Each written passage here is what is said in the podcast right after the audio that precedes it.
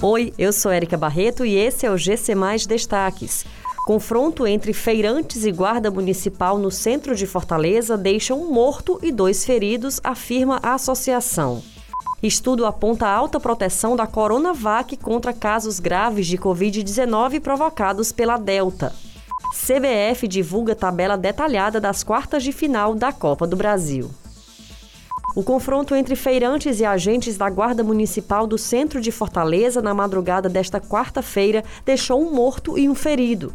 Segundo informações da Associação dos Feirantes, Nadson Abidnego, um feirante de 30 anos, chegou a ser socorrido e levado para o Instituto Dr. José Frota, mas não resistiu aos ferimentos e morreu.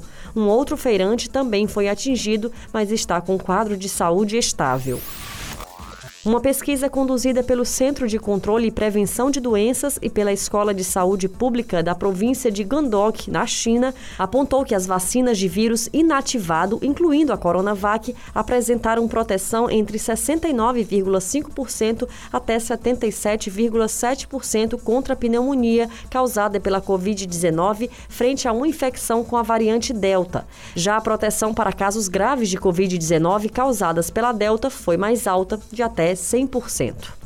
A diretoria de competições da CBF divulgou a tabela detalhada das quartas de final da Copa do Brasil. O único representante cearense e nordestino no torneio, o Fortaleza faz o jogo de ida contra o São Paulo no dia 25 de agosto. Já a partida de volta está marcada para o dia 15 de setembro. A fase de quartas de final será aberta com um duelo entre Atlético Paranaense e Santos no dia 25 de agosto. Na mesma data, Grêmio e Flamengo medem forças em Porto Alegre. Essas e outras notícias você encontra em gcmais.com.br. Até mais!